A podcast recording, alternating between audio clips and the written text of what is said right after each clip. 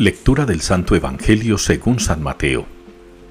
En aquel tiempo dijo Jesús a sus discípulos, No juzguéis y no os juzgarán, porque os van a juzgar como juzguéis vosotros, y la medida que uséis la usarán con vosotros.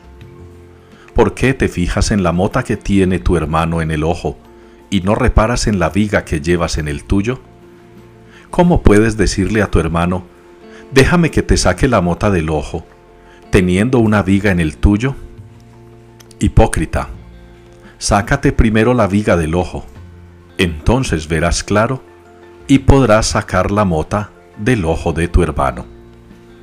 Palabra del Señor.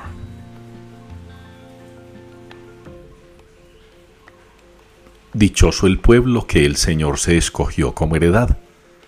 Con esta respuesta nos unimos en la liturgia de hoy al Salmo 32.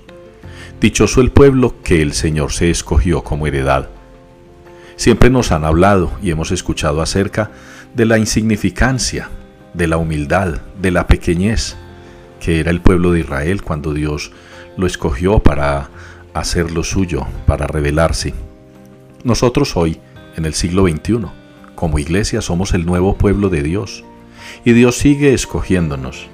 Dios sigue mirándonos. Dios sigue estando atento a nosotros. No somos un pueblo perfecto.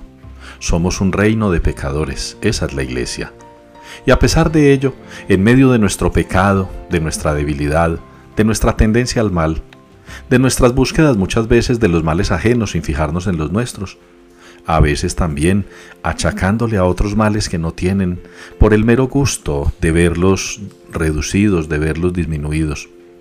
Así y todo, el Señor nos sigue buscando, el Señor nos sigue escogiendo. Y valdría la pena revisar cada uno nuestra propia vida. ¿Qué hacemos? ¿Cómo vivimos? ¿De qué manera respondemos al Señor?